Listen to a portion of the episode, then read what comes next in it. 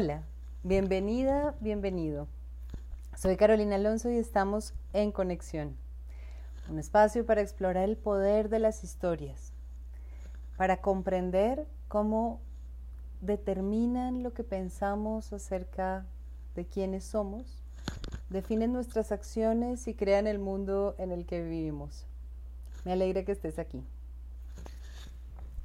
Este es el cuarto episodio de nuestro ciclo de la heroína creadora. hemos hablado sobre el agotamiento, hemos hablado sobre el egoísmo, hemos hablado acerca también de qué significa esto de recuperar la conexión con el sistema de pensamiento femenino. Y hoy vamos a hablar de el arquetipo de la heroína creadora.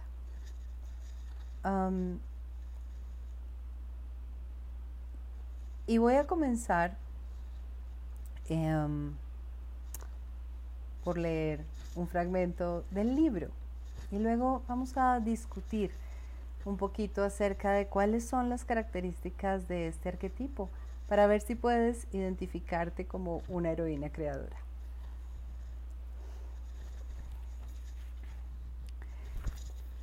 Estoy leyendo, sé la heroína de tu historia y estamos en, esta es la página 37. El arquetipo de la heroína creadora. Tengo una, una, cita, un epígrafe de Joseph Campbell de En Busca de la Felicidad. No es fácil, en ausencia de modelos, construir una vida. Ignoro cuáles son en este mismo instante los modelos cuando se abren tantas posibilidades nuevas.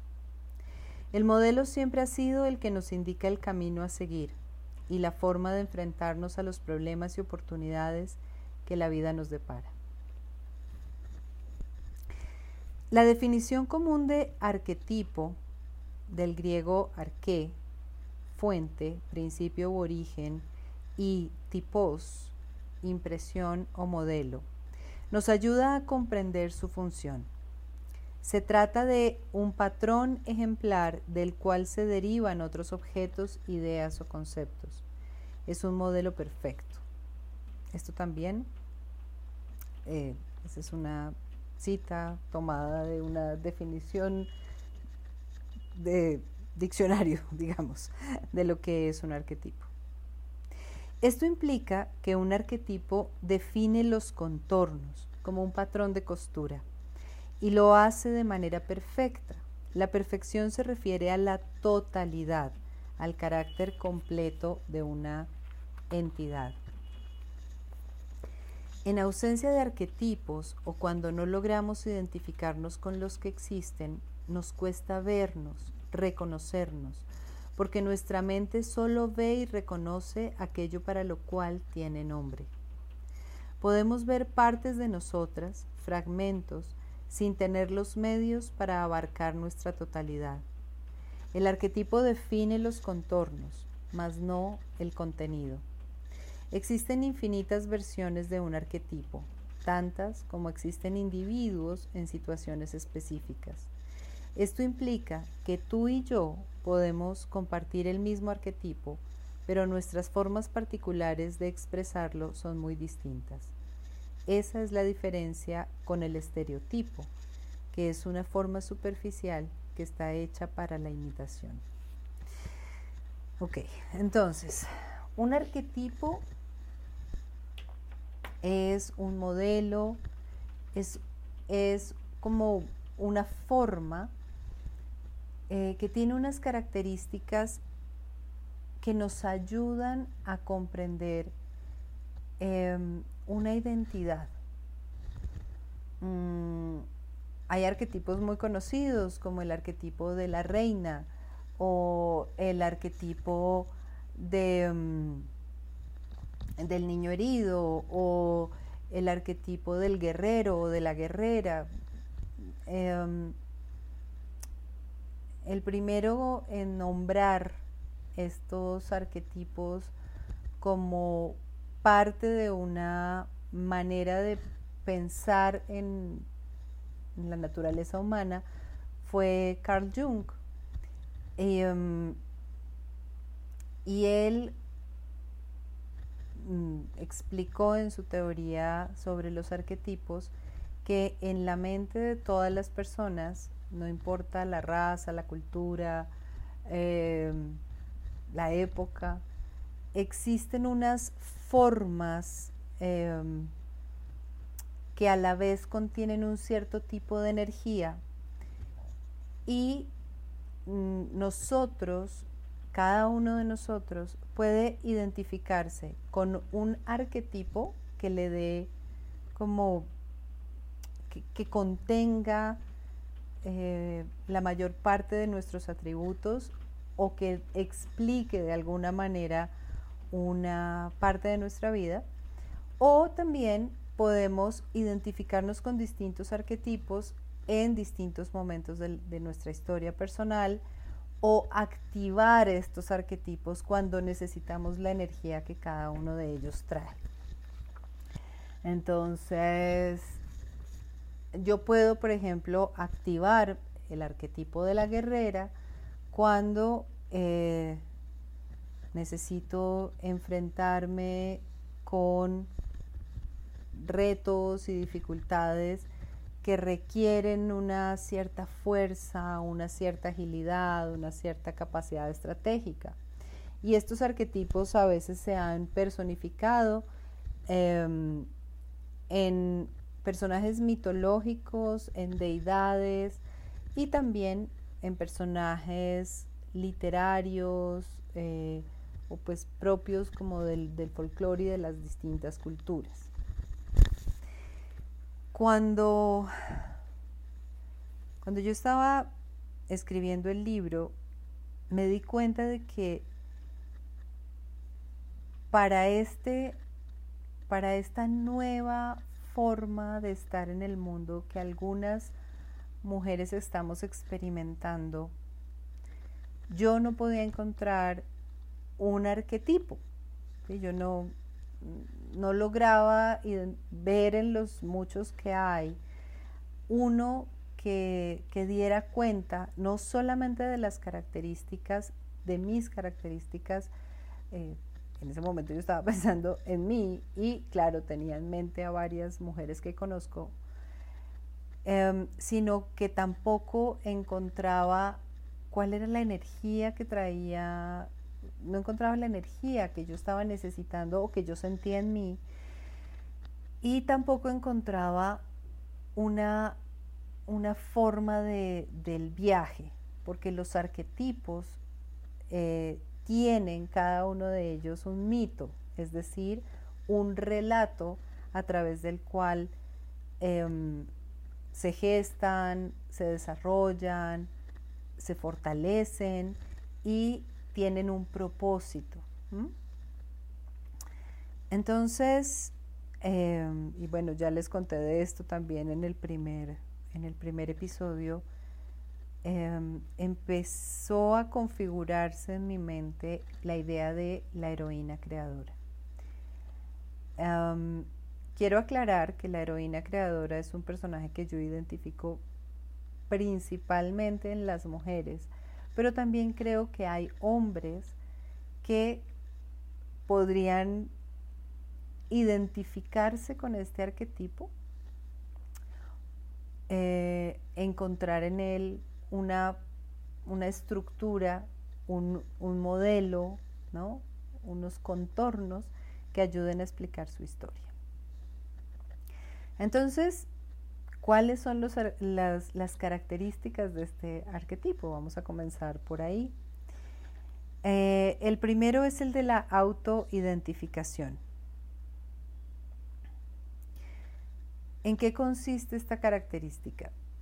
Mm, en muchas culturas los, los sanadores, los chamanes, los que están llamados a transformar una cultura, mm, los que están llamados a generar un cambio significativo, no a resolver un problema o a combatir contra un enemigo, sino a, realizar un cambio en la estructura de la, comunidad a la cual pertenecen, suelen ser identificados por alguien más, ¿sí? por, un, por, un, por un mentor, por una persona mayor o la comunidad misma tiene un sistema en el que los identifica em, y los prepara y los acompaña.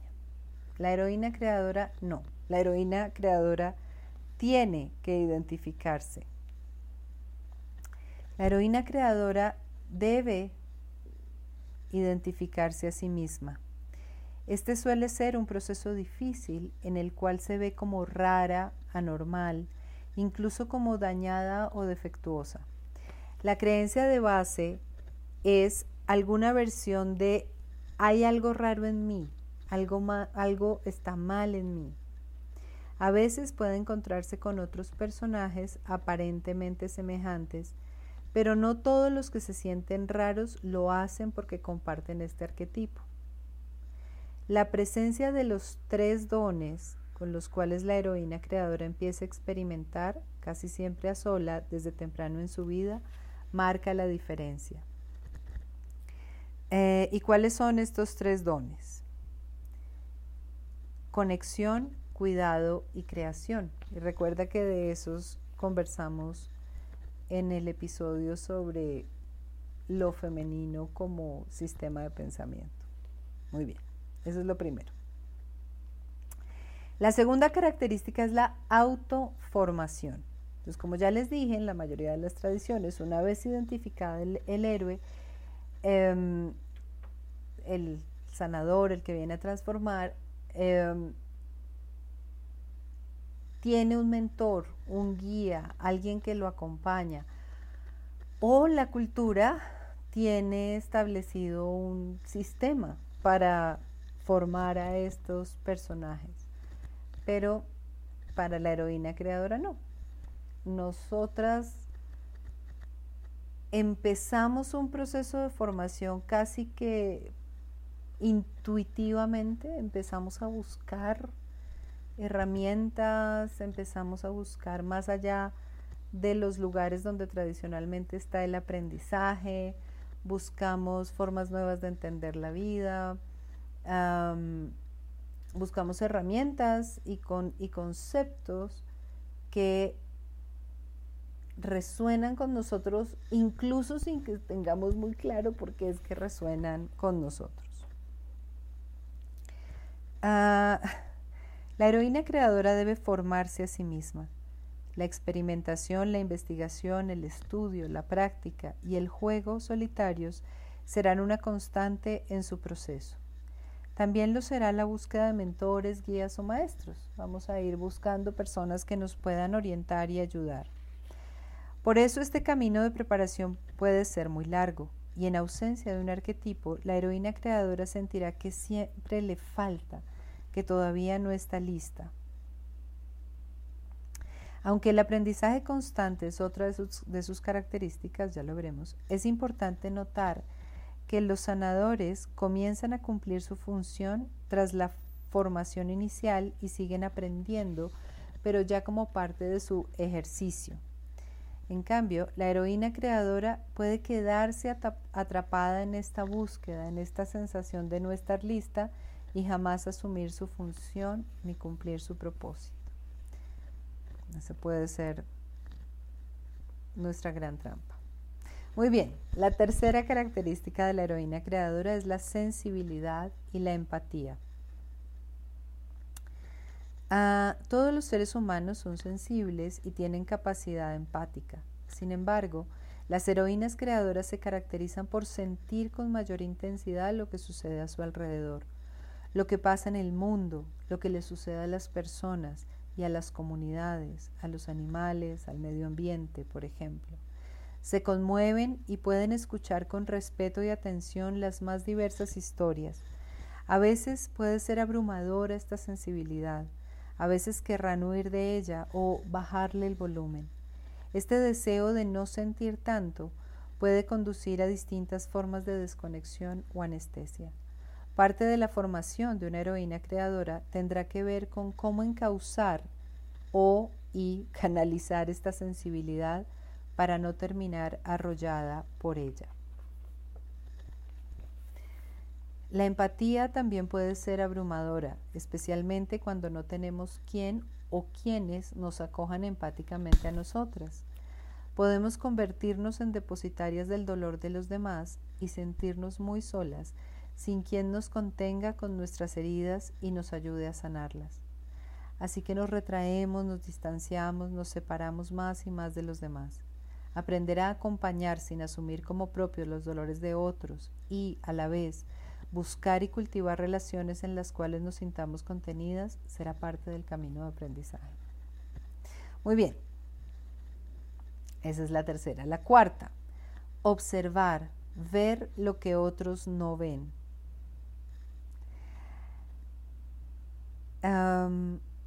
Nos embarga esta curiosidad por todo, esa disposición a meternos en territorios a los que otros no quieren o no saben cómo ir, esta vocación de Pandoras, de Evas. Sí, se trata de una característica que adquirirá mucho sentido cuando estemos creando, cuando pongamos nuestros talentos al servicio de un propósito mayor. Durante mucho tiempo en la vida puede que solo nos traiga problemas, como a Pandora o a Eva, pero nada puede impedirnos observar, notar, darnos cuenta de lo que sucede bajo la superficie. Luego encontraremos la forma de dar a ver, de compartir lo que vemos porque es preciso que sea visto. Tomaremos nota, tendremos cuadernillos, agendas, diarios donde registrar eso que vemos, lo que notamos. Notamos y anotamos. La heroína creadora desarrolla ojos para ver en las sombras, oídos agudos, piel sensible a lo sutil, olfato de sabueso, gusto de rastreador. Y propensión al riesgo, indispensable para ir más allá de los límites de las cercas de las murallas.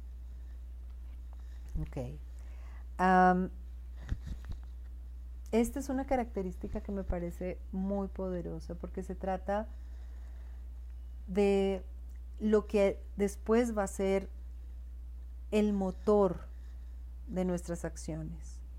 Eso que nosotros vemos y que otros no ven.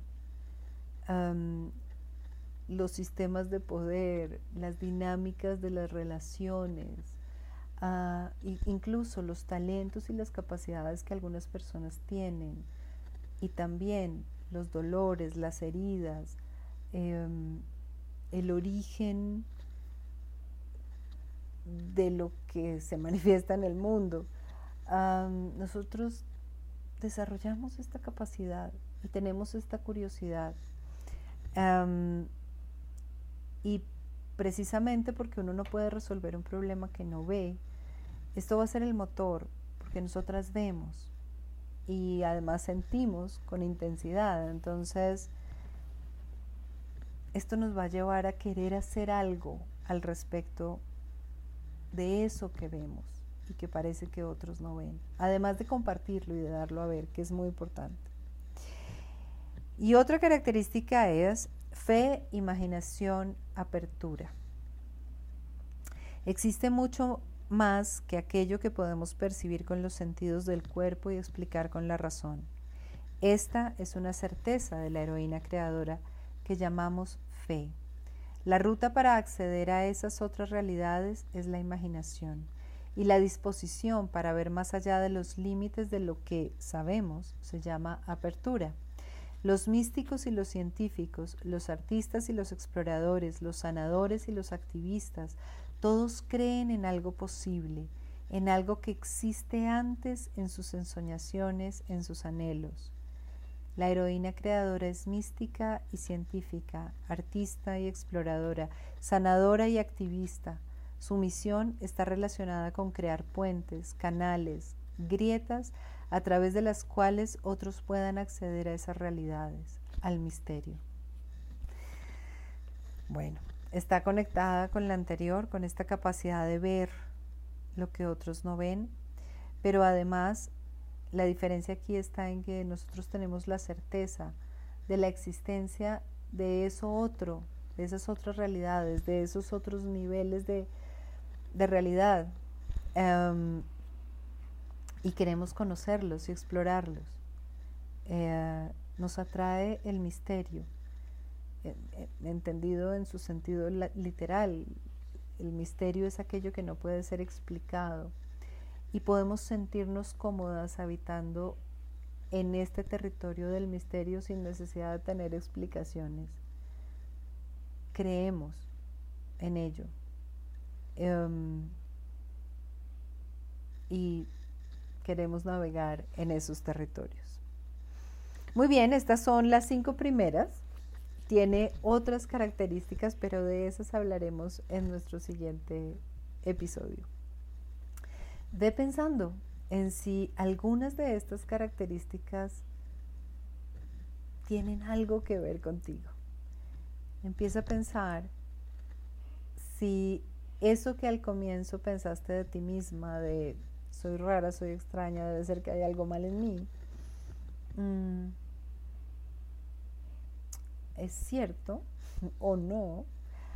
Em, y, em, y si más bien esa sensación de ser extraña, de ser rara, tiene que ver con que tú eres una heroína creadora y tienes una función muy importante que cumplir, de la que también hablaremos más adelante. ¿Ok? nos vemos en nuestro próximo episodio. Un abrazo. Ah, recuerda, juntos podemos crear o recrear las historias y el mundo en el que vivimos. Si quieres más información y recursos y reflexiones, entra en www.carolinalonsoc.com, regístrate, y entra y comparte, cuenta, haz preguntas, comparte tu historia. Sígueme también aquí en, en Conexión, el canal en YouTube. Y nos vemos.